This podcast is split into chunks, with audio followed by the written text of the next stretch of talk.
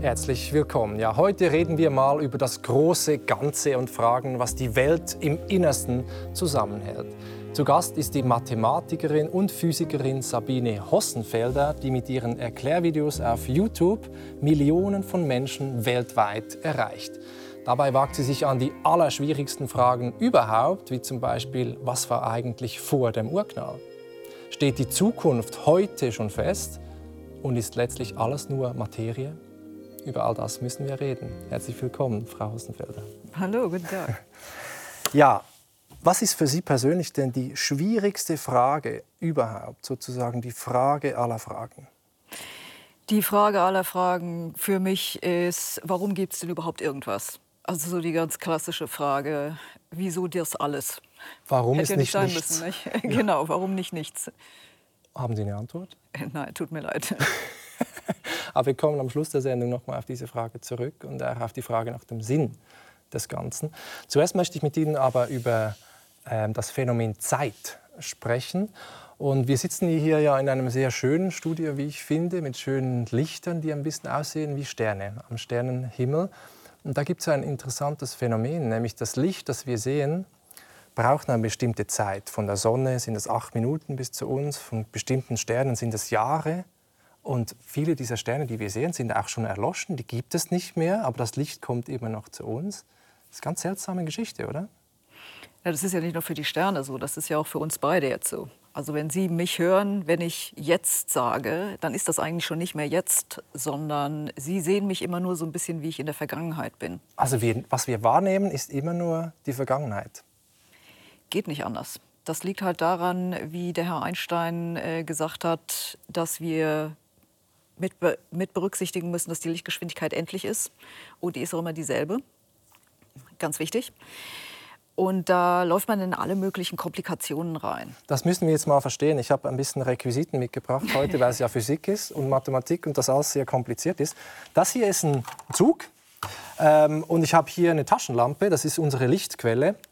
Und Sie haben schon gesagt, nach Einstein, nach seiner speziellen Relativitätstheorie, ist die Geschwindigkeit des Lichtes immer konstant, egal wie schnell sich die Quelle des Lichtes bewegt. Also wenn wir jetzt sagen würden, wir setzen diese Taschenlampe auf diesen Zug und dieser Zug fährt mit 200 Stundenkilometer nach vorne, dann ist das Licht, das vorne rauskommt, nicht schneller geworden. Es ist immer noch Lichtgeschwindigkeit. Das ist ja interessant, oder? Weil sonst, wenn ich hier im Zug stehen würde und ich würde einen Tennisball werfen mit 10 Stundenkilometer, dann fliegt dieser Ball mit 110 Stundenkilometer, wenn das Ding hier 100 fährt. Also die, die Geschwindigkeiten addieren sich, aber beim Licht ist das einfach nicht so.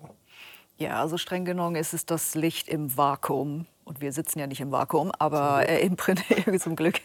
aber im Prinzip ist das richtig, ja. Also die Lichtgeschwindigkeit ist immer Lichtgeschwindigkeit und es ist immer dieselbe, vollkommen egal, ob Sie jetzt im Zug sitzen oder Sie sitzen hier oder in einem Raumschiff oder was auch immer. Aber kann man das verstehen? Warum ist das so? Naja, also streng genommen, wenn Sie einen Ball werfen in diesem Zug und Ja. Sie addieren diese Geschwindigkeiten auf und sagen Sie, der Zug fährt irgendwie äh, 100 Kilometer pro Stunde oder in der Schweiz vielleicht auch ein bisschen schneller. ähm, und äh, der Ball, den werfen Sie mit, ich weiß nicht, 10 Kilometer Ja. pro Stunde. Dann ganz streng genommen, wenn Sie diese Geschwindigkeiten zusammen addieren, kommt da auch nicht 110 raus sondern das ist äh, 110 und dann kommen ganz viele Nullen und irgendwo in in der 150. Nachkommastelle oder was ist vielleicht noch eine Eins. Und das merkt man aber halt im täglichen Leben nicht. Okay. Und die Lichtgeschwindigkeit ist halt so hoch, dass man das, dass man das tatsächlich messen kann, dass äh, sich diese Geschwindigkeiten nicht einfach so addieren. Und es gibt halt einfach Größen, die addieren sich nicht wie 1 plus 1 gleich 2. Ja? Also wenn Sie zum Beispiel, denken Sie mal an Temperatur. Ja, also Sie nehmen irgendwie ein Glas, wo die Temperatur ist, äh, ich weiß nicht, 10 Grad Celsius und in einem anderen sind es 100 und äh, Sie mischen die zusammen, dann kriegen Sie ja nicht äh, Wasser mit einer Temperatur von 110. Nicht? Ähm, da gibt es eine Formel, wo man das irgendwie ausrechnen kann, was dabei rauskommt. Ähm, ist mir jetzt gerade entfallen. Aber es ist halt nicht einfach das eine plus das andere. Und es ist bei diesen Geschwindigkeiten ist das genauso. Aber interessant ist ja, also ausgehend von dieser Tatsache, dass die Lichtgeschwindigkeit konstant ist, das hat viele Folgen, nämlich für die Zeit. Also die, das Licht hat immer dieselbe Geschwindigkeit, aber die Zeit nach Einstein, wissen wir ja, ist relativ, verändert sich, wie schnell die läuft oder wie langsam die läuft, je nachdem, wie schnell sich etwas bewegt. Oder wie, wie weit entfernt das ist von einem Gravitationszentrum und solche Sachen. Das ist wirklich nicht nur gefühlt, sondern physikalisch, also eine Atomuhr, mit der wir Zeit messen, die läuft langsamer, wenn ich sie in eine Rakete setze und die umkreist die Erde zum Beispiel, oder? Genau, das ist vollkommen richtig. Und das ist eine Konsequenz von der Tatsache, dass die Lichtgeschwindigkeit konstant ist. Das ist halt schwierig, das ähm, in Einklang zu bringen mit unseren Ideen von Raum und Zeit. Ja. Da muss man dieses ganze mathematische Drumherum entwickeln. Das ist genau das, was der Einstein gemacht hat mit der speziellen und dann der relativen ähm, allgemeinen, äh, allgemeinen Relativitätstheorie. Und äh, da kommt man halt zu der Schlussfolgerung, dass die Rate, mit der die Zeit vergeht, hängt davon ab, wie schnell man sich bewegt. Mhm. Also ich meine, wir sehen hier schon die moderne Physik und so modern ist, also das ist seit 100 Jahren eigentlich klar. Genau, ja. Nicht nur diese Relativitätstheorie, auch dass der Raum gekrümmt ist, dass Gravitation nur so etwas wie eine Scheinkraft ist und so. Quantenmechanik kommen wir noch dazu, zu all diesen Dingen, die wir nicht wirklich verstehen. Und jetzt sagen Sie ja in Ihrem schönen Buch, äh, mehr als nur Atome, sagen Sie ja, die Zeit die gibt es gar nicht. Die fließt gar nicht in dem Sinne, wie wir das so erleben. Wie kommt es denn dazu? Ja, ich glaube nicht, dass ich gesagt habe, die Zeit gibt es nicht. Ähm, aber dass die Zeit, so wie wir sie intuitiv verstehen, funktioniert eigentlich so nicht. Ähm, also wir haben ja dieses Gefühl, dass der jetzige Moment, äh, Moment der ist irgendwie anders als die, die jetzt schon in der, der Vergangenheit... Der einzige reale Moment, würde man sagen, ja? Äh, genau, so fühlt sich das an. Äh, und wenn man jetzt Einsteins Theorien halt ernst nimmt ähm, und man schaut sich die Mathematik an, kommt man aber zu der Schlussfolgerung, dass das eigentlich keinen Sinn macht. Das ähm, reflektiert sich einfach nicht in den Naturgesetzen. Also dieser Moment des Jetztes, den kann man wegen diesem Problem, dass wir ja eigentlich nur die Vergangenheit sehen, nicht rekonstruieren. Ja, also schon mathematisch geht das irgendwie nicht. Das hängt davon ab, wie schnell sie sich bewegen, wo sie gerade hingehen äh, und genau wie sie das ausrechnen. Mhm. Das heißt, äh, ihr, Ihre Idee von dem Jetzt könnte eine andere sein als meine. Ich habe hier noch eine zweite Lokomotive mitgebracht. Vielleicht hilft die, das zu verstehen, weil das ist nicht, also nicht nur die Zeit ist relativ, sondern auch das Jetzt, was jetzt stattfindet oder was gleichzeitig passiert. Können Sie das vielleicht erklären mit diesen zwei, zwei Zügen? Äh, wieso brauche ich zwei Züge? Ich mache das immer nur mit einem Zug. Gut, ähm, aber ähm, ja, hm. also das ist so ein, so ein Experiment, ein Gedankenexperiment, ja, wie der Einstein das genannt hat. Ähm, ich glaube, das geht tatsächlich auf Einstein zurück. Und zwar war die Idee, Sie haben da, Sie stehen hier an einem Hügel oder was und da fährt halt der Zug vorbei. Mhm. So. Nehmen wir hier den Stift. Ja? So. Genau, also hier. Gut. Und genau wenn, und da ist Ihr Freund drin, in dem Zug. Der steht da in der Mitte. Mhm. Und genau wenn der Freund gegenüber ist von Ihnen, also hier genau in der Mitte, dann geht da an beiden Enden geht ein Licht an. Ja. So. Und Sie stehen hier und sehen diese Lichter. Und jetzt haben wir schon gesagt, die Lichtgeschwindigkeit ist immer dieselbe, hat immer dieselbe Größe. Sehen Sie diese Lichter gleichzeitig? Was würden Sie sagen? Wenn der Zug fährt oder wenn er stillsteht? Ja, das ist ja egal. Das gehen ja nur in einem Moment ab. Gleichzeitig würde ich sagen. Ich stehe ja in der genau. Mitte. Sie stehen in der Mitte, ist genau derselbe Abstand, mhm. kommt gleichzeitig. So, und Ihr Freund, der steht da in der Mitte. So, und jetzt können Sie sich fragen, okay, die gehen hier los, diese Lichter, und der Zug fährt aber so. So, jetzt schnack ja. gehen die Lichter, Zug fährt weiter. Sieht Ihr Freund die Lichter gleichzeitig? Ich würde sagen, Lichtgeschwindigkeit ist konstant, egal wie es sich bewegt. Ja. Ich weiß nee. es nicht. Nee. Weil der bewegt sich ja auf das eine Signal zu, nicht? Aha, richtig, ja klar. Ne? Also das geht hier irgendwie los, geht los und, und, dann, kommt dem, und Licht kommt entgegen. dem entgegen und da kommt es irgendwie von hinten dran. So, der sieht die nicht gleichzeitig. Und jetzt können Sie sich fragen, ja, waren sie gleichzeitig oder waren sie nicht gleichzeitig? Und Sie sagen, das ist eine sinnlose Frage. Ist eine sinnlose Frage. Es genau, kommt darauf an, vom Beobachter Es hängt vom Beobachter an. Also für einen Außenstehenden ist es gleichzeitig, für jemanden, der im Zug steht und sich auf die eine Lichtquelle zubewegt, ist es nicht gleichzeitig. Genau. So. So, und ähm, was man, das ist so ein ganz einfaches Beispiel, aus dem man halt lernt, dass diese Idee von der Gleichzeitigkeit ähm, ist relativ, also die Relativität der Simultaneität, äh, wie das häufig heißt in der Literatur. Ähm, und darauf begründet sich dieses Problem, dass man halt die Vergangenheit nicht wirklich vom Jetzt und von der Zukunft auseinanderhalten kann. Weil für den einen, der würde sagen, ja, das ist jetzt, das war gleichzeitig. Und für einen anderen ist das aber die Vergangenheit oder die Zukunft. Das haben wir auch gesehen mit den, mit den Sternen, oder? Wenn jetzt jemand auf der Sonne stehen würde und da explodiert irgendwas, dann sieht er das jetzt und wir sehen es erst acht Minuten später, oder? Ja. Das zeigt doch das auch. Wann ist es passiert? Ist es Vergangenheit oder ist es jetzt? Kommt darauf an, wo man sich befindet. Ja, das stimmt vollkommen. Ähm, aber worauf Sie da hinaus wollen, da geht es eher so um die Frage, ja, wann sehe ich es denn und wann ist es passiert? Also das ist ja nochmal irgendwie ein Unterschied. Ja, also deshalb reden wir in der Regel von gleichzeitigen Ereignissen. Also nicht nur ein Ereignis und wann sehe ich das Ereignis, sondern zwei Ereignisse, sehe ich die gleichzeitig, ja oder nein? Mhm. Und aus dieser Frage, wann sehe ich es denn, versuchen Sie jetzt zu rekonstruieren, waren die gleichzeitig ja oder nein? Und, und das geht halt nicht. Ja. Aber wie folgt jetzt aus dem, dass die Vergangenheit genauso real ist wie die Gegenwart? Das möchten Sie ja sagen, oder? Also sagen, es gibt keinen Unterschied. Das Jetzt ist nicht irgendwie wirklicher als die, die Vergangenheit nach Einstein. Naja, dazu müssen Sie sich mal fragen, äh, glauben Sie, dass ich jetzt existiere? Ja. genau. Ja, aber woher wissen Sie denn das eigentlich? Sie können mich ja jetzt gar nicht sehen. Sie sehen mich ja immer so ein bisschen, wie ich in der Vergangenheit bin. Na ja, gut. Na ja, gut, ja. Also, Millionstel Sekunde. Ist aber jetzt ärgerlich, theoretische Physiker, die da immer in so ja, ja. Millionsten Sekunden irgendwie rumpicken. Okay. Ja, aber um diese Frage zu beantworten, müssen Sie halt in der Lage sein, dieses Jetzt irgendwie zu definieren.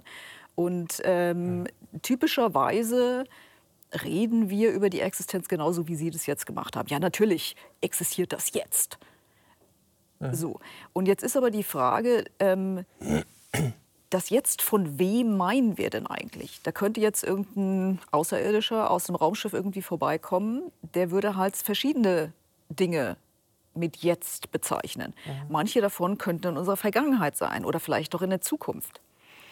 Und ähm, aus dem Grund gibt es, wenn man die spezielle Relativitätstheorie halt ernst nimmt, keine Möglichkeit, unser Jetzt, weil wir uns relativ zueinander nicht bewegen, auseinanderzuhalten von dem Jetzt, von dem Außerirdischen, der da gerade irgendwie vorbeikommt. Und deshalb können sie auch dieses Jetzt nicht von der Vergangenheit oder von der Zukunft auseinanderhalten. Mhm. Zumindest nicht auf diese mathematischen Ebene. Ja. Mhm. Da gibt es einfach keine Möglichkeit, den Begriff der Existenz an ein bestimmtes Jetzt zu koppeln. Mhm. Mhm. Aber heißt das jetzt in die Alltagssprache übersetzt, das kann man wahrscheinlich nicht sagen, oder dass meine verstorbene Großmutter irgendwie immer noch existiert, genauso wie jetzt dieses Glas Wasser existiert? Würden Sie so weit gehen? Ich würde tatsächlich so weit gehen, ja. Also das ist aber dann schon so eine sehr philosophische Frage, nicht wahr? Äh, persönlich würde ich das so sehen, ähm, aber das ist halt da liest man sehr viel in die Mathematik rein. Ja? Also da geht es ja sehr um, um sehr tiefe Fragen der Naturbeschreibung. Ähm, ich würde halt sagen, nach Einsteins Theorien ist es halt tatsächlich so, dass wir die Gegenwart nicht von der Vergangenheit und der Zukunft im Sinne dieser Existenz auseinanderhalten können. Es ist aber halt so, dass wir persönlich sitzen jetzt irgendwie hier, wir haben so bestimmte Sinnesempfindungen, ja, aus denen wir nur unsere direkte Umgebung irgendwie rekonstruieren können, ähm, sowohl räumlich als auch zeitlich. Ja? Also ich mhm. erinnere mich jetzt noch, was Sie gerade so gesagt haben und so weiter. Das beschreibt aber nicht, äh, wie das Universum tatsächlich aufgebaut ist, sondern wie das Universum tatsächlich aufgebaut ist, das kriegen wir von Einsteins Theorien. Mhm. Ist es ein Gedanke, der Sie auch tröstet, wenn Sie wissen, dass die Vergangenheit irgendwie nicht ganz weg ist, sondern immer noch da? Ist es ein Gedanke, der auch existenziell eine Bedeutung hat für Sie? Ja, durchaus. Also ähm, man fragt sich ja schon, was, was passiert denn eigentlich nicht nur mit mir, sondern auch äh, mit der gesamten Menschheit, mit unserem Planeten und so weiter in, in der Zukunft. Ähm, da können wir ja vielleicht auch noch drüber reden. Ja, die Zukunft des Universums kann man ja auch ausrechnen mit Einsteins allgemeiner Relativitätstheorie. Kommen wir äh, und dazu, die sieht ja. sehr dunkel aus, um es mal kurz zusammenzufassen. Ähm, und äh, ich finde das durchaus tröstlich, ähm, dieses Wissen, dass eigentlich alles immer noch existiert. Mhm. In, wie, wie, konkret tröstet Sie das? Also ich würde jetzt mal sagen, dass unsere Existenz ist einfach nur so eine vorübergehende Phase für uns persönlich, reflektiert sich aber nicht in der tatsächlichen Naturbeschreibung. Mhm. Und die Realität ist irgendwie ewig. He? Und wir sind nur so, dieses, diese, dass es dieses Jetzt, diese Gegenwart ist so etwas wie Schein. Wir werden darauf noch zu sprechen kommen. Mir raucht jetzt schon der Kopf. Aber man sieht, Sie können sehr komplexe äh, physikalische Theorien ähm, sehr, sehr einfach erklären und auch sagen, was das für uns als Menschen ähm, bedeutet. Sie haben Mathematik studiert und Physik in Frankfurt am Main haben über schwarze Löcher promoviert, äh, waren dann längere Zeit in den USA, Kanada und in Schweden auch und forschen jetzt äh, in München am Center for Mathematical Philosophy, also mathematische Philosophie. Und ich habe es gesagt, sie haben einen YouTube-Kanal, wo sie die Dinge ganz einfach erklären, nicht nur Physik, sondern auch andere naturwissenschaftliche Tatsachen, Klimawandel, Lichtverschmutzung und so weiter, machen pro Woche zwei Videos, sind schon 350 Videos online. Eine Million Abonnenten haben sie, sie sind auf Englisch die Videos. Und mit der Pandemie hat das so richtig Fahrt aufgenommen. Ähm, die Pandemie hat also ihr Leben ziemlich verändert. Tatsache. Und es war äh, komplett ungeplant, äh, ganz ehrlich. Ähm, ich saß halt zu Hause wie hunderte von Millionen anderen Leuten. Ja und habe gedacht, ja, was mache ich denn jetzt? Ich werde ja wahnsinnig. Ich sitze zu Hause äh, mit zwei kleinen Kindern, nicht wahr, die nicht mehr in die Schule gehen konnten. Und Zwillinge Decke auf den Sie, ja. Mhm. Ich habe Zwillinge, ja. genau.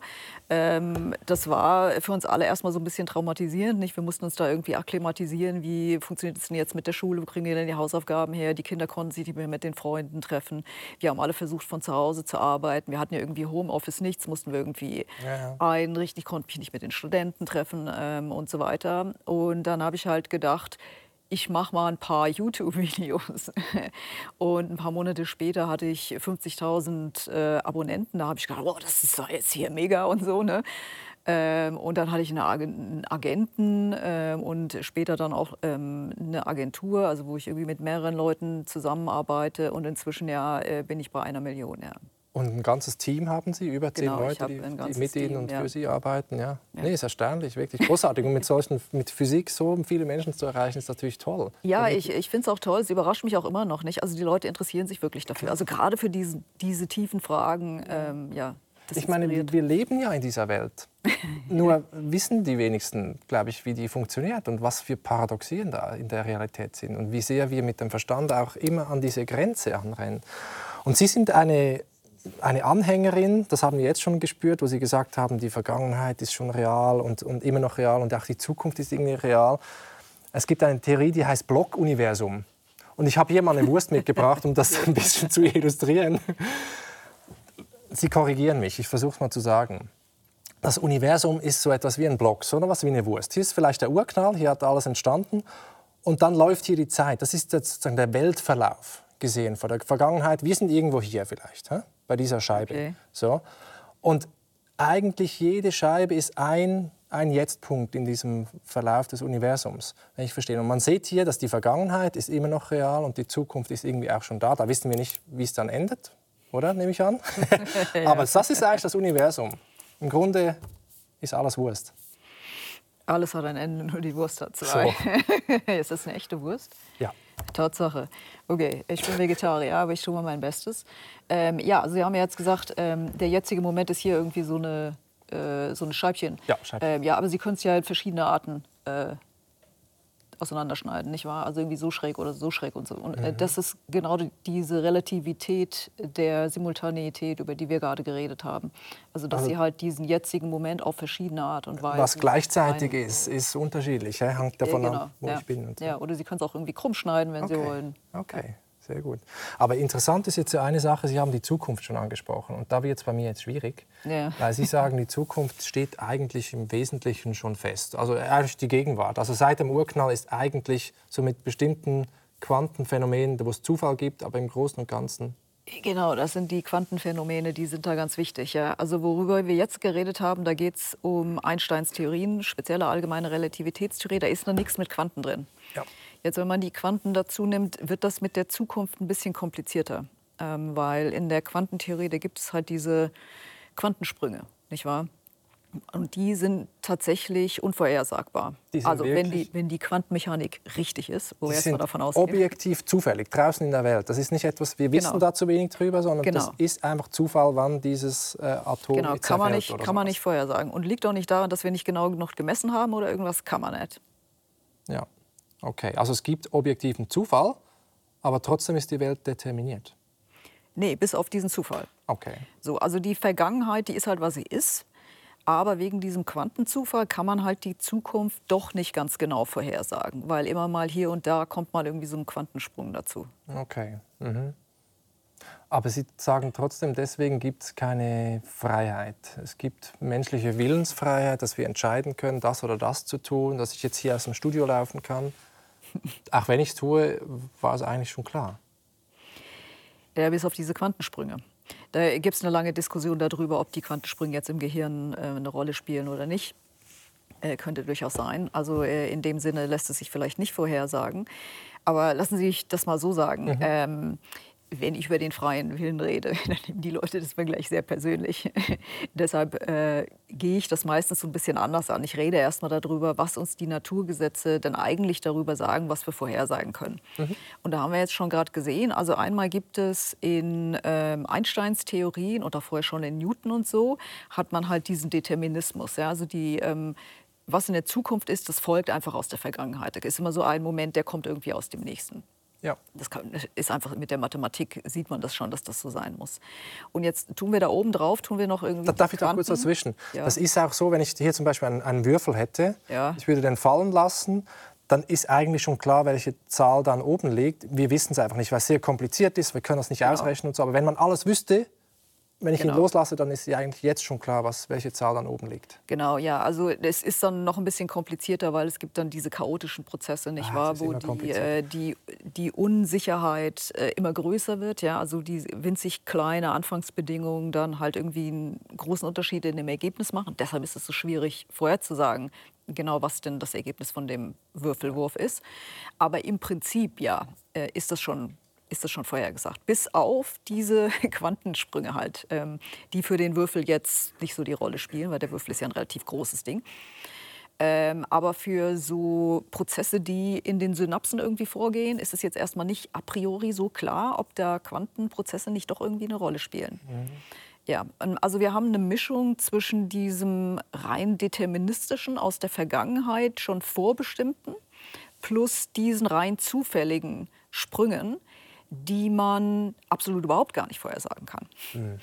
So, und, ähm, Aber beides ist nicht Freiheit, das ist der Punkt. Oder? Genau. Äh, also Zufall das, ist auch keine Freiheit. Äh, sehe ich dann so. nicht, äh, genau, ja. Also weil ähm, Sie können es nicht bestimmen, was irgendwie denn das Ergebnis von so einem Quantensprung ist, weil keiner kann das bestimmen. Das deshalb ist es ja zufällig, mhm. nicht wahr? Wenn Sie es bestimmen könnten, wäre es nicht zufällig. So, und für mich stellt sich dann so die Frage, ja, was meinen wir denn dann eigentlich mit freien Willen? Wie ist das denn jetzt kompatibel mit dieser Idee, ich habe so eine Mischung aus einem Determinismus mit diesen zufälligen Sprüngen? Und da würde ich persönlich halt einfach sagen, freier Wille, das macht einfach keinen Sinn. Wieso reden wir eigentlich darüber? Und ich sehe schon, Sie grinsen jetzt ja. Äh, viele Leute mögen das nicht. Naja, ich bin ja Philosoph, ich bin mir vieles gewohnt an Thesen, an absurden Thesen. Von dem her kenne ich die ganze Debatte natürlich auch. Aber ich frage mich jetzt, also wir können gleich noch so ein bisschen Gegenargumente prüfen. Aber äh, was, wie leben Sie damit, nochmal die Frage, mit dieser Einsicht jetzt aus Ihrer Sicht, dass es den freien Willen nicht gibt? Das ist schon eine steile These, also schon ein starker Tobak. Ja, ich äh, habe mich da lange Zeit wirklich damit rumgeplagt, muss ich schon sagen. Ich war auch mal in Psychotherapie für einige Jahre. Ich konnte meine Psychotherapeutin konnte mit dem Problem mit der Physik jetzt nicht so besonders viel anfangen. Wegen dieser Einsicht? Äh, ja, zu einem großen Teil tatsächlich deshalb. Also das, ich, ich finde das nach wie vor auch äh, schwierig, das ähm, zu verdauen und so. Äh, ich habe mich jetzt irgendwie so ein bisschen daran gewöhnt, kann ich Ihnen gleich auch erzählen, äh, warum. Ja. Ähm, aber ich verstehe, dass, dass die Leute sich damit rumplagen. Und es ist halt, ich denke, so ähm, eine Einsicht, die viele Leute haben, die sich mit der Physik auseinandersetzen. Ja? Also bei mir war das damals im Studium, aber man muss ja nicht Physik zu studieren, um das irgendwie zu sehen, dass diese Determinismus plus äh, Quantenindeterminismus, ja, wo bleibt jetzt mein freier Wille? Mhm. Ja? Äh, deshalb rede ich darüber, deshalb habe ich auch darüber äh, geschrieben, ähm, weil ich denke, die Leute wollen das einfach wissen. Mhm. Ähm, ja. Und für mich ähm, hat sich diese Frage irgendwann geklärt, so im Wesentlichen, weil ich einfach denke, dass es irrelevant ist. Ja? Also ich, ähm, ich weiß nicht, was die Zukunft bringt. Ich muss meine eigene Geschichte machen, ob ich jetzt freien Willen habe oder nicht. Mhm. Und ähm, wieso dann drüber reden? Und man kann sich ja jetzt auch nicht irgendwie fatalistisch einfach zurücklehnen und sagen, es kommt eh so, wie es kommt, sondern dann trifft man ja auch eine Entscheidung, obwohl die irgendwie genau. vorherbestimmt war, aber das nützt ja alles nichts. Äh, genau, ja, also stimmt natürlich, es kommt so, wie es kommt. ja, das ist schon mal eine wahre Aussage. aber ja, also nichts tun ist halt auch eine Entscheidung. Ja? Also man kann nicht ja. nichts entscheiden, das geht ja, nicht. Ja. Aber ich habe gelesen, Sie sind auch wählerischer geworden, haben Sie irgendwo geschrieben in einem Interview, mit was Sie sich sozusagen befassen und was das mit Ihnen macht, weil wir letztlich nur auf Input reagieren mit einem bestimmten Output und was wir konsumieren, macht uns auch zu dem Menschen, den wir dann werden. Ja, also ich verbringe sehr viel Zeit online. Das kommt so mit dem Job, ja, wenn man YouTube macht. Äh, man muss halt mal gucken, worüber reden die Leute denn, worüber wird denn gerade geschrieben, was machen denn andere Leute und so. Und äh, es gibt natürlich auch viel Müll, der auf den sozialen Medien so geteilt wird. Äh, und äh, das macht mir manchmal schon so ein bisschen Sorgen. Ja? Also was für Kram geht denn in meinen Kopf rein? Weil wenn es dann mal drin ist, kriege es nicht wieder raus. Mhm. Äh, und das ist genau da, wo diese Frage von dem freien Willen meiner Meinung nach ähm, eine Rolle spielt. Also wenn man halt irgendwie denkt, ah ja, ich habe freien Willen, ich muss da nicht drüber nachdenken, dann ähm, versteht man das ganze Problem überhaupt nicht. Ja? Also dass wir halt sehr stark von dem beeinflusst werden, was für Informationen wir denn konsumieren. Mhm. Mhm. Ich selbst, ich glaube an die Freiheit, ähm, aber aus anderen Gründen. Ich würde auch sagen, selbst in einer determinierten Welt, wo alles festgelegt ist, können wir trotzdem noch freie Entscheidungen von unfreien unterscheiden. Also es gibt diese Position in der Philosophie, die Sie auch besprechen, diese, diesen Kompatibilismus, also dass Freiheit und Determinismus kompatibel sind, vereinbar sind. Nämlich so, dass wir, wenn jemand jetzt irgendwie ein, ein Mensch, der drogensüchtig ist, der hat zum Beispiel so einen inneren Drang, der wird irgendwie innerlich gezwungen, die Droge zu nehmen, möchte das nicht. Da würde ich sagen, der ist unfrei, diese Person. Und jemand ist frei, wenn er weder von außen noch von innen irgendwie gezwungen oder gedrängt wird, sondern aus sich selbst und aus guten Gründen entscheiden kann. Ob das alles irgendwie schon festgelegt ist, spielt gar nicht so eine Rolle. Aber diese Unterscheidung zwischen so einem Menschen, der sozusagen etwas möchte, was er eigentlich nicht möchte, nämlich die Droge, der so innerlich eine Zwangsjacke hat, und mir, ähm, das ist doch ein wichtiger Unterschied, wo ich finde, kann man mit diesen Begriffen frei und unfrei auch einfangen. Ja, also diese Position des Kompatibilismus ähm, ist unter Philosophen sehr verbreitet. Da gibt es verschiedene Ansätze dazu, äh, zum Beispiel den, den Sie jetzt gerade genannt haben. Da gibt es auch so diese Idee der Autonomie, nicht wahr? Ja, also äh, ein Mensch ist mehr autonom als ein Toaster oder so, ja, also wo ich irgendwie den Knopf drücke und dann macht er halt plopp und da ist irgendwie der Toast.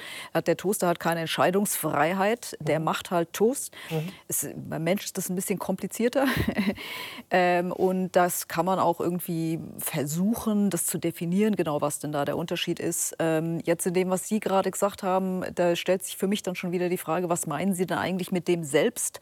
Ja, ähm, wieso sind denn dann Teile von den Gehirnwindungen, die jetzt von Drogen beeinflussen werden, die sind dann nicht mehr Teil von dem Selbst? da könnten wir jetzt ein paar Stunden drüber diskutieren. Mhm. mhm. Ich denke, das wird halt einfach sehr schwierig. Mhm. Aber äh, ja, man kann das machen. Ich habe da auch a priori kein, kein Problem damit, ja. Mhm. ja das, die Paradoxie ist natürlich dann, die man einkauft, ist, ist, man kann in einer bestimmten Situation hätte man nicht anders entscheiden können. So. Und das ist ja wie klar und trotzdem möchte ich das Freiheit nennen. Das ist dann die, die Schwierigkeit an dem Ganzen ähm, natürlich. Aber es gibt auch eine andere Position, die, die, die auf den einen starken freien Willen setzt. Die sogenannten Libertarier, die sagen, doch, es gibt so etwas wie Geist. Wir können, ich kann mir bewusst einen Vorsatz nehmen, kann mir etwas vorstellen, etwas wünschen und es dann in die Tat umsetzen. Und dieses geistige, mentale ist irgendwie nicht das gleiche wie das physikalische oder wie das Gehirn. Ja. Aber das sind eine Position, mit der Sie nichts anfangen können, oder? Ich bin ja Physiker, nein. Also dass da irgendwas äh, nicht physikalisches ist, äh, das macht mir erstmal keinen Sinn. Ja. Also diese, diese Position ist aber auch bekannt für die Probleme, die sie irgendwie so bringt. Also wenn Sie ja. behaupten, dass es da irgendwas nicht Physikalisches gibt, was aber einen Einfluss hat auf das Physikalische, was ist denn dann der Unterschied zwischen dem Nicht-Physikalischen und dem Physikalischen? Ja, also da wird es schon irgendwie sehr schwierig. Äh, letzten Endes versucht man bei dieser Position ähm, irgendwas zu erfinden, was nicht von den Naturgesetzen beeinflusst wird. Richtig, ähm, Und da gibt es meiner Meinung nach einfach keinen Hinweis darauf, dass sowas überhaupt existiert. Mhm. Aber Sie haben natürlich auf der anderen Seite die Schwierigkeit zu sagen, ein Gefühl, ein Schmerz oder sowas, das ist für Sie dann auch etwas Physikalisches. Ja, natürlich wo wir sagen würde, Schmerz, nicht, besteht darin, dass, Schmerz besteht darin, dass er sich auf eine bestimmte Weise anfühlt. Ja. Das ist etwas Mentales, etwas Geistiges, etwas völlig anderes als ein Erdrutsch oder ein Naturereignis oder dieses Glas hier. Das ist doch auch eine starke Intuition, die ganz viele Menschen, ganz viele Menschen haben. Sie können das ja messen. Was ist denn jetzt Schmerz? Das sind halt irgendwelche Signale im Gehirn. Ich sehe jetzt da keinen großen Unterschied zum Erdrutsch. Ja, ja, der Erdrutsch fühlt sich halt für den Erdrutsch nicht so an. Das, dieses Glas hat ja keine Innensicht, kein Bewusstsein. Es fühlt sich für das Glas wahrscheinlich nicht an, ein Glas zu sein. Für uns Menschen schon. Wir erleben die Welt, wir sehen sie, wir nehmen sie wahr.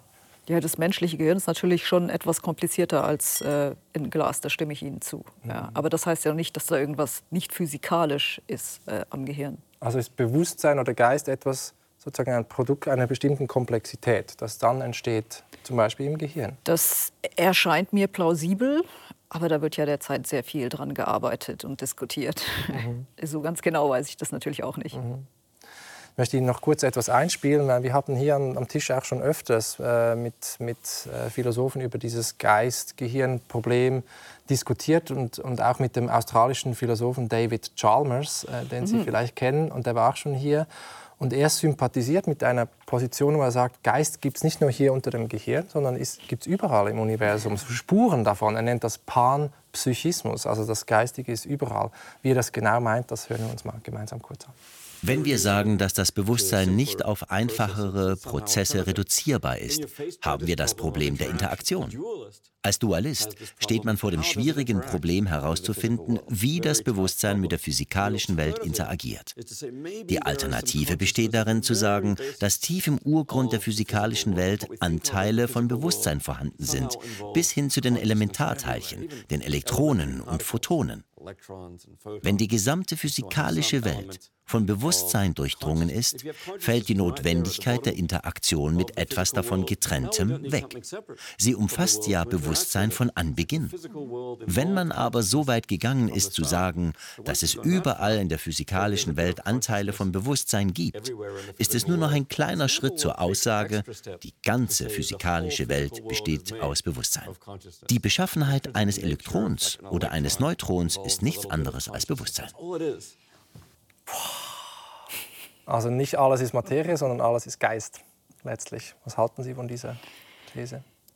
Also ich halte das für eine komplett leere Aussage. Ich weiß nicht, was man damit erklären soll. Ja, also ich bin halt doch sehr der Physiker. Ja. Wenn Sie mir nicht irgendeine Theorie mit Gleichung hinschreiben können und aus der rechnen Sie was aus, dann weiß ich nicht, was ich damit machen soll. Ich muss aber zugeben, dass ich so meine Sympathien habe für diese Idee des Panpsychismus. Mhm. Äh, und das liegt einfach daran, dass ich nicht denke, dass Bewusstsein irgendwas ist, was es nur als an oder aus gibt, sondern das ist eher so ein Kontinuum. Mhm. Ähm, also es entsteht allmählich, heißt das. Nicht Bewusstsein entsteht irgendwann so auf, Knopf, auf Knopfdruck, dann geht das Licht an, dann ist ein, ein Lebewesen bewusst, sondern genau. es gibt so schleichende, weniger bewusste und mehr bewusste Lebewesen. Genau, so würde ich das mal sagen. Vielleicht ja. auch, muss nicht unbedingt ein Lebewesen sein, vielleicht gibt es auch andere Sachen, die Bewusstsein haben. Ja? Mhm. Äh, und da ist halt so die Frage, genau wie quantifiziert man das denn? Das wissen wir halt nicht, aber ich denke, im Prinzip kann man das vermutlich irgendwie ausrechnen. Da gibt es ja Ansätze dazu, von denen Sie bestimmt auch schon mal ähm, gehört haben, wie diese Integrated Information Theory, wo man halt berechnen möchte, was ist denn wie groß ist denn das Bewusstsein von irgendeinem System, mhm. zum Beispiel von einem Hirn, aber sie könnten sie halt auch eine Karotte nehmen oder sonst irgendwas. Ja, da würde man dann halt sagen, okay, die, das Bewusstsein von der Karotte ist sehr gering, ja. aber halt nicht null. Und dann können sie auch das Bewusstsein von einem Glas ausrechnen, das ist dann halt vermutlich noch geringer, ja. aber nicht null. Also alles hat irgendwie so ein bisschen Bewusstsein. Weil es alles Informationen verarbeitet, könnte man einfach genau, sagen, oder? Genau. Und ja. da kann man sich dann irgendwie streiten. Also wenn wir jetzt wirklich von elementaren Teilchen reden, ja, ein einzelnes Elektron, das hat ja keine Unterstruktur mehr, also zumindest denken wir das äh, im Moment. Verarbeitet denn das immer noch irgendwelche Informationen oder hört es dann da doch irgendwo auf? Ja, also da wird es dann irgendwie ein bisschen komplizierter, aber so ganz grob würde ich dem zustimmen. Wenn wir mal eine Definition haben für das Bewusstsein, haben vermutlich viele Dinge so ein ganz bisschen Bewusstsein. Mhm.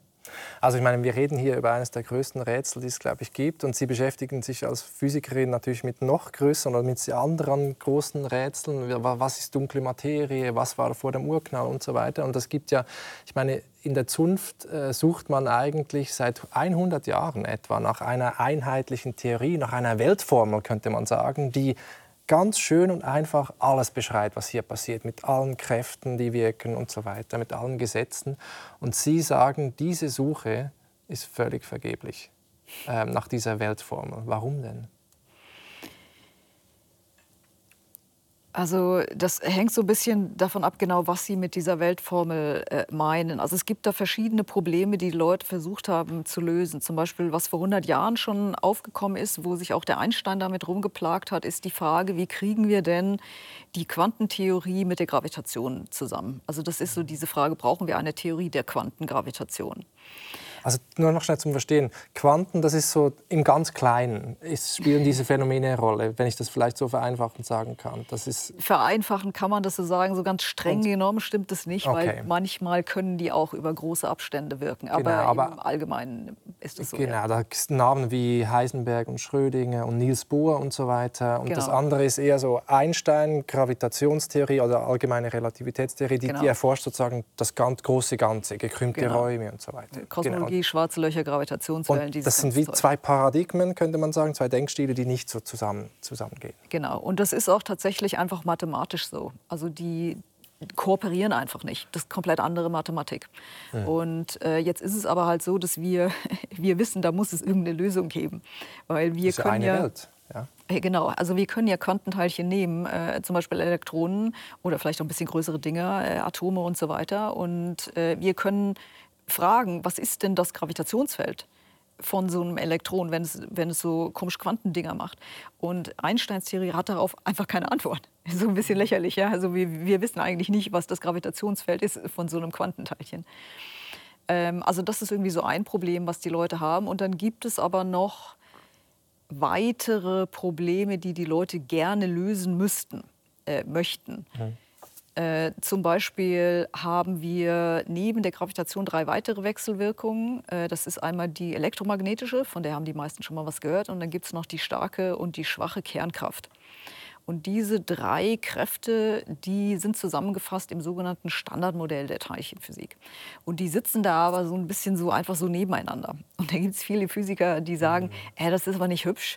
Ich möchte die vereinheitlichen zu einer großen Kraft. Und die will ich dann auch noch zusammenpacken mit der Gravitation. Und das nennt sich dann so die Theorie von allem. Mhm. Also weil da sind alle Kräfte drin und alle Teilchen. Ja. Und äh, darum geht es. Und dahinter steckt so eine fast schon ein ästhetisches Bedürfnis, könnte man sagen. Äh, und Sie haben darüber ein Buch geschrieben, das das Gegenteil eigentlich bedeutet. Man sucht immer nach einer schönen mathematischen Formel für die Realität, weil man glaubt, die, im Grunde ist die Realität einfach gebaut und wir können sie mit einer schönen Formel äh, ausdrücken. Aber Ihr Buch heißt das hässliche Universum. Also das, das passt halt nicht dazu, sagen Sie. Und das müssten wir lernen zu akzeptieren, dass wir keine schöne Formel finden, um das Universum zu beschreiben. Also äh, es ist so, dass ich denke, es ist einfach ein Fehler, mit der Annahme anzufangen, dass die Naturbeschreibung schön sein muss auf eine bestimmte Art und Weise. Also zum Beispiel diese Vereinheitlichung von diesen drei Kräften, das ist halt so was, was die Physiker jetzt für schön halten. Ähm, und deshalb versuchen sie da halt irgendwie diese Theorie zu produzieren. Und da haben sie auch Vorhersagen gemacht und das hat alles nicht funktioniert, haben sie alles nicht gefunden. Mhm. mhm. Könnten wir jetzt irgendwie im Detail weiter drüber reden, aber das ist mal so die ganz kurze Zusammenfassung. Es hat nicht funktioniert. Mhm. Äh, und ich sage halt, es ist, wir sollten nicht anfangen mit der Annahme, dass die Natur auf so eine bestimmte Art und Weise schön ist, sondern wir sollten halt gucken, ja, wie ist denn die Natur und nachher finden wir es vermutlich schön. Mhm. Aber bei Einstein äh, war es doch ein bisschen umgekehrt, oder? Er hat sozusagen eine schöne mathematische Gleichung entwickelt, eine Formel, und dann hat man sozusagen später dann erst entdeckt, dass die auch stimmt, dass die Realität das bestätigt mit dem gekrümmten Licht und so weiter. Das ist schon faszinierend. Also oft ist es ja so, dass die, die Mathematik als Instrument die Welt unglaublich gut beschreiben kann. Das ist selbst auch ein Rätsel, warum das so ist, oder? Ja, manchmal funktioniert es mit der Schönheit, manchmal funktioniert es halt nicht. Ähm, okay. Also zum Beispiel Quantenmechanik ist irgendwie so ein Ding, was die Leute ursprünglich äh, für sehr hässlich gehalten haben. Oder auch äh, Quantenelektrodynamik, das ist die Quantenversion von der Elektrodynamik. Äh, Sie wissen schon, wo mit elektrischen, magnetischen Feldern und irgendwie dieses Zeug. Hat, der Dirac selbst hat das damals irgendwie für sehr hässlich gehalten. Es ist aber richtig. Es ist einfach richtig, ja. Okay, es gibt wie beides, würden Sie sagen. Ja. Genau, also äh, manchmal ähm, haben Physiker schöne Annahmen gemacht und es hat funktioniert. Äh, manchmal haben sie schöne Annahmen gemacht, es hat nicht funktioniert. Zum Beispiel der Heisenberg hat auf seine alten Tage in den 40ern irgendwann, hat er versucht, eine Theorie von allem zu entwickeln, so auf so Schönheitsprinzipien beruht. Das hat einfach nicht funktioniert. Mhm. Arbeitet heute auch keiner mehr dran. Er war halt schön, aber leider falsch. Mhm.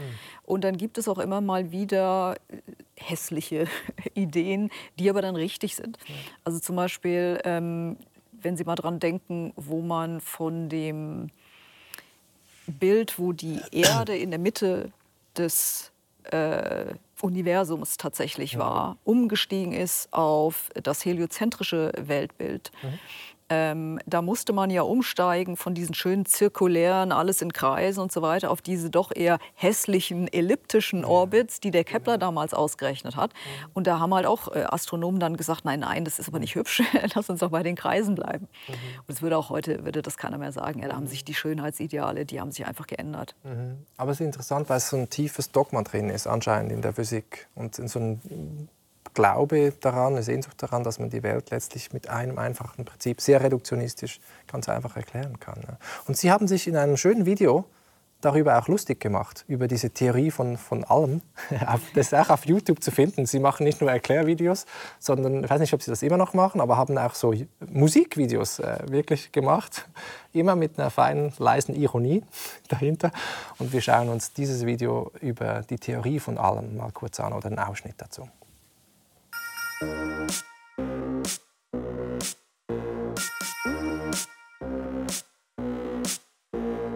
taken me some time because my brain is really small. But now I understand some people can explain it all.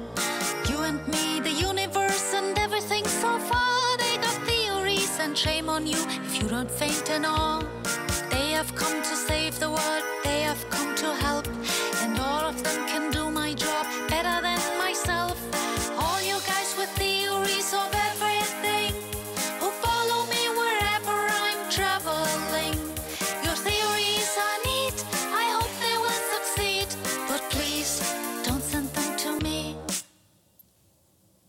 Ja, ich persönlich mag das ja sehr, diesen Look und diesen Humor. Aber was sagen denn eigentlich Ihre beiden Teenager, Zwillinge äh, zu Hause zu solchen Videos? Die finden das so ganz lustig. Ähm, vom Inhalt verstehen sie ganz ehrlich gesagt äh, noch nicht so sehr viel, aber sie haben jetzt gerade angefangen in der Schule Physik zu lernen, ja. also jetzt gerade dieses Jahr und jetzt fangen sie so ein bisschen an, sich dafür zu interessieren, was Mama macht. Also die gucken auch die eigenen Videos dann von Ihnen? Gelegentlich gucken sie mal so ein Stück, ja. Mhm. Ja, dieses, diese Weltformel oder diese, diese Theorie. Und ich meine, Sie sind da auch sehr kritisch mit der gegenwärtigen Forschung. Das zeigen Sie auch in, in, auch in diesem Buch hier. Und Sie sagen, da wird spekuliert, was es alles noch geben könnte und so weiter. Und man baut dann im CERN in Genf so große Teilchenbeschleuniger, die wir alle kennen natürlich, und versucht da irgendwas zu finden. Aber Sie sind da sehr skeptisch, dass man da irgendwie noch was finden kann. Sie finden eigentlich, man sollte damit aufhören. Ja, ich denke, da geht leider im Moment sehr viel schief. Äh, in der Grundlagenforschung, in der Physik und in der Teilchenphysik ist das besonders ausgeprägt. Ähm, man hat ja da den Large Hadron Collider gebaut äh, in Genf äh, am CERN. Und die Hauptaufgabe von dem Large Hadron Collider war, das Higgs-Boson zu finden. Und das ist also das letzte Teilchen, was im Standardmodell gefehlt hat. Und zwar schon in den 60er Jahren vorhergesagt. Es war aber halt einfach schwierig zu produzieren. Und das hat man jetzt aber geschafft. Ähm, Im Jahre 2012, glaube ich, ähm, wurde es bestätigt. Da gab es auch einen Nobelpreis dafür. Mhm. Und jetzt ist es halt so, dass das Standardmodell der Teilchenphysik, das ist jetzt vollständig. Da fehlt nichts mehr. Also die Mathematik äh, passt mit den Beobachtungen gut zusammen und wir brauchen eigentlich keine weiteren Teilchen. Und jetzt ist es aber halt so, dass Teilchenphysiker, die möchten gerne weiter nach Teilchen suchen, auch wenn es erstmal keinen Grund mehr gibt, dass es da noch weitere geben sollte. Und deshalb also diese Idee, wir sollten doch einen größeren Teilchenbeschleuniger bauen. Aber Sie sagen, es gibt gar kein Ziel der Suche. Man sucht gar nicht nach etwas Bestimmtes, sondern man sucht einfach nach, nach kleineren Teilchen, oder? Es gibt keine bestimmten Teilchen, die es da noch geben sollte. Stattdessen, was passiert ist, dass Teilchenphysiker sich irgendwelche Teilchen ausdenken. Und dann dafür auch die Mathematik hinschreiben und das veröffentlichen und dann sagen, wenn wir den größeren Beschleuniger jetzt bauen, dann können wir testen, ob es diese Dinger gibt und die werden dann halt ausgeschlossen, weil es sie nicht gibt. Die gibt mhm. es nur in der Mathematik, weil sie sich jemand ausgedacht hat. Und ich halte das einfach für eine schlechte Strategie. Ich denke, das ist halt Geldverschwendung einfach. Aber so funktioniert doch physikalische Grundlagenforschung. Man hat eine steile Theorie, denkt sich was auch und versucht sie zu widerlegen. Falsifizierbarkeit nach Popper, oder? Man hat eine Idee und jetzt versucht man sozusagen Bestätigung dafür zu finden oder einen Gegenbeweis dafür zu finden. Also eine wissenschaftliche Theorie sollte natürlich falsifizierbar sein. Ähm, aber dass es falsifizierbar ist alleine heißt ja nicht, dass es auch eine gute Theorie ist. Also eine Theorie sollte ja schon für irgendwas gut sein. Die sollte irgendein Problem lösen. So wie zum Beispiel die allgemeine Relativitätstheorie vom Einstein damals. Die hat das Problem gelöst, dass die spezielle Relativitätstheorie nicht kompatibel war mit der Newtonschen Gravitation. Also die hatte eine, eine, eine sehr deutliche Motivierung ähm, und hat ganz klar da ein dickes Problem gelöst. Und diese neu erfundenen Teilchen, die lösen halt keine Probleme. Mhm. Aber es gibt ja viele spekulative Diskussionen über Stringtheorie, Supersymmetrie, Paralleluniversen, wo es irgendwie unendliche Universen gibt und so weiter. Das ist für Sie alles reine Spekulation, das nichts mit der Realität zu tun hat, oder? Im Großen und Ganzen ja. Also man kann jetzt da sehr in die, in die Details gucken, weil Sie gerade Stringtheorie gesagt haben. Ähm, die Stringtheorie ist einer der Ansätze zur Quantengravitation. Das müssen Sie ähm, erläutern, das verstehen wir nicht. Die Quantengravitation, das ist das, worüber wir schon vorhin geredet haben. Ja, also der, ähm, das Problem, dass die allgemeine Relativitätstheorie, die also die Gravitation beschreibt, nicht zusammenpasst mit der Quantentheorie. Und die Stringtheorie ist eine der Ansätze, mit der man sagt, okay, wir können es beides machen. Mhm. Ja, wir können sowohl allgemeine Relativitätstheorie als auch Quantendinger machen. Äh, und ich denke, das ist eine gute Motivation. Mhm. Äh, das Problem mit der Stringtheorie ist, dass wenn man sich halt die Vorhersagen anguckt, äh, kann man die halt auch mit dem größeren Beschleuniger nicht testen. Mhm. Ist halt so Was ist die Grundidee dieser Theorie? Also mit diesen Strings, mit diesen Fäden? Oder Alle, alles, alles ist aus Strings gemacht. Ja. Alles ist aus Strings gemacht. Das ist die grundlegende Theorie. Okay. Ähm, es ist eine sehr einfache Idee. Ja, alles ist irgendwie Strings und äh, also die können geschlossen sein oder sie können irgendwie offen sein. Ja. Und die haben dann verschiedene, die wackeln auf verschiedene Arten und Weisen, um es mal ganz grob irgendwie zu sagen. Mhm. Und damit können sie dann äh, alle Teilchen aufbauen im Wesentlichen. Also das ist irgendwie die Idee und auch die Wechselwirkung zwischen den Teilchen beschreiben.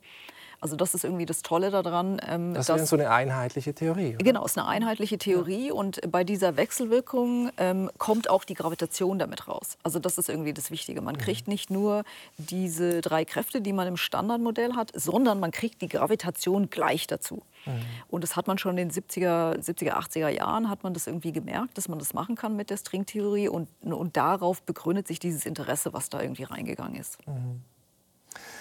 Heißt das irgendwie auch, aus Ihrer Sicht müsste die, die Forschung oder die Physikerinnen und Physiker wieder lernen, mit Ungewissheit, mit Unwissenheit zu leben? Dass man irgendwie sagt, hierhin, bis hierhin können wir etwas wissen und das andere ist auch bloße Spekulation. Wir können hübsche Theorien aufstellen, aber solange wir die nicht irgendwie empirisch bestätigen oder widerlegen können, müssen wir damit aufhören, oder?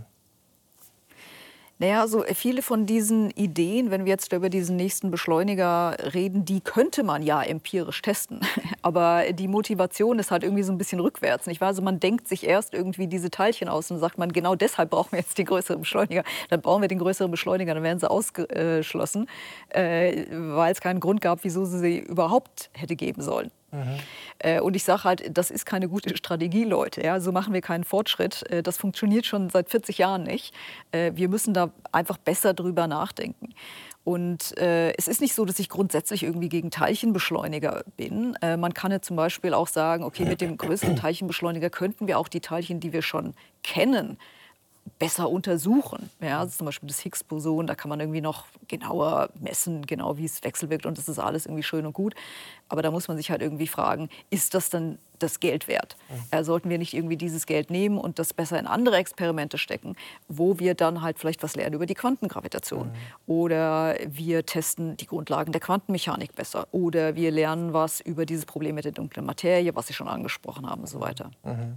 Ist natürlich eine sehr auch eine umstrittene Debatte die wir hier führen. Und es müsste jetzt jemand am Tisch sitzen, der sozusagen gegenargumentieren könnte, was ich natürlich äh, nicht kann. Es wird ja viel Geld ausgegeben und es sind viele Leute davon überzeugt, dass man das braucht. Ähm, vielleicht noch zum Schluss, wenn wir noch einmal einen Schritt zurückgehen und sagen, es gibt äh, diese Physik im Großen und im Kleinen, die widerspricht immer öfter unseren Intuitionen. Wir verstehen sehr viele Dinge nicht. Wir können sie nicht mit der Alltagssprache einigermaßen beschreiben. Sie machen das in ihren Büchern wundervoll. Andere wie Stephen Hawking haben das auch super gemacht. Aber es gibt immer diese Grenze, wo Metaphern nicht mehr funktionieren. Äh, in der Quantenmechanik ist das sehr ausgeprägt. Also da redet man irgendwie von, dass etwas Welle und Teilchen gleichzeitig ist, dass etwas Schrödingers Katze, vielleicht kennt man das, dass etwas gleichzeitig so und anders sein kann, Un unschärfe Relationen, verschränkte Teilchen und so weiter. Alles ein bisschen Magie. Magie. Ähm, ist, ist für Sie so die Einsicht zu sagen, okay, das irgendwie, dass wir die Welt nicht verstehen können, dass unser Verstand an eine Grenze kommt, das ist irgendwie auch logisch. Wir haben so Säugetiergehirne und warum sollten wir mit diesen Gehirnen irgendwie die Welt im Ganzen überhaupt verstehen können? Ja, also es kann durchaus sein, dass wir irgendwann an diese Grenze stoßen. Ähm, ich denke aber nicht, dass wir sie schon erreicht haben. Im Moment ist eher so das Problem, dass die Sprache, die wir halt benutzen, um Quanteneffekte oder auch allgemeine Relativitätstheorie zu beschreiben, ist mathematisch.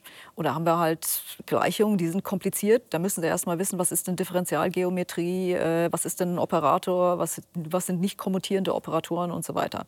Und wenn Sie das nicht wissen, dann verstehen Sie auch nicht wirklich, wie das jetzt eigentlich funktioniert ja. mit dem Umschärfeprinzip oder was das, diese ganze Sache mit der Raumkrümmung und was heißt das eigentlich, dass das Universum sich ausdehnt, wenn es sich nicht in irgendwas anderes ausdehnt.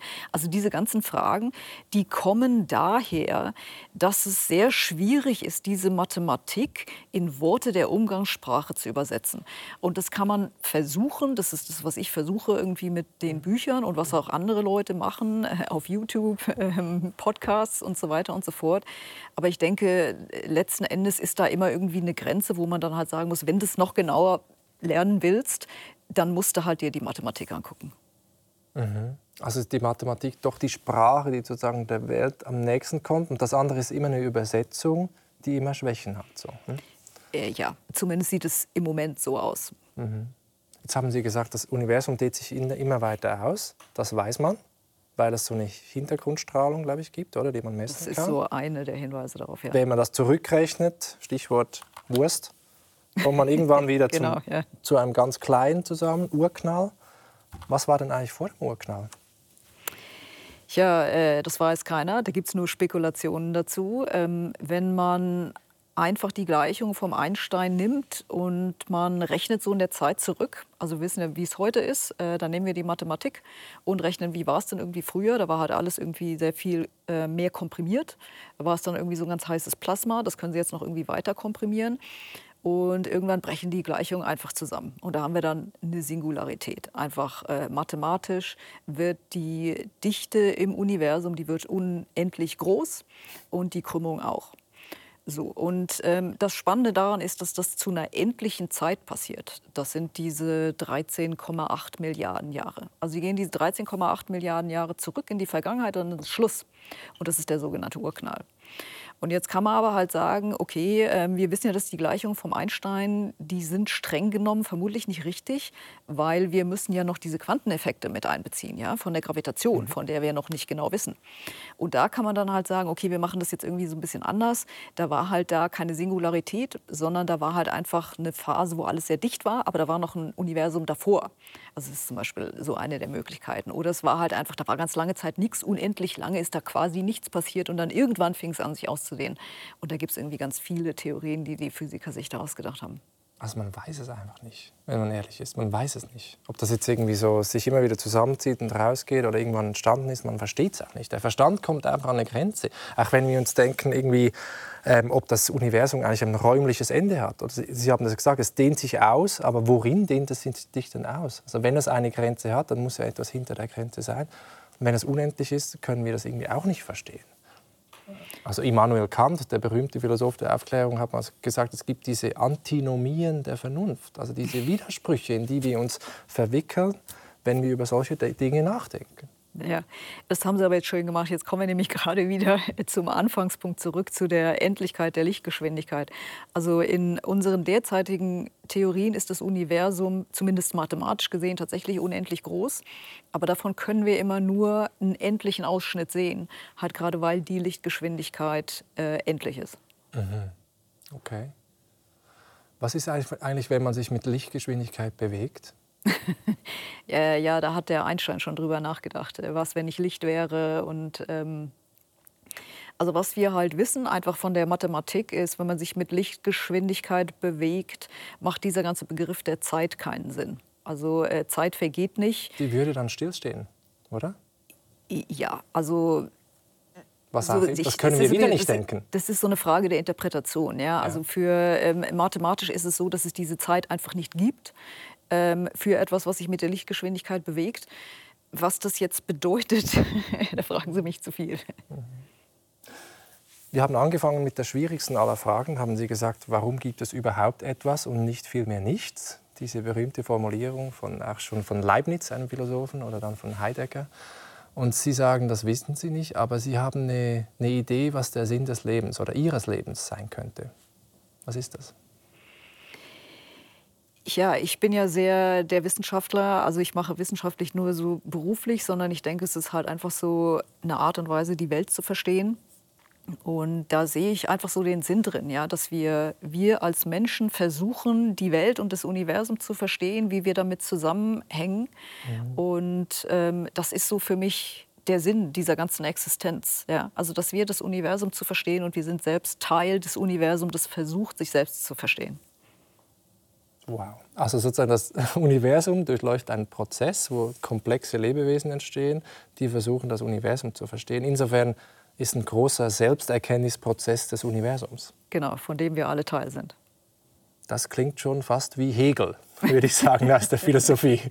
Das ist Ihre Vermutung oder Ihre. Das ist so eine Philosophie, mit der ich gut leben kann. Sehr gut. Vielen herzlichen Dank, Frau Hostenfelder, für dieses interessante Gespräch. Es sind mehr Fragen aufgetaucht, als am Anfang da waren, aber so funktioniert Wissenschaft, nehme ich an.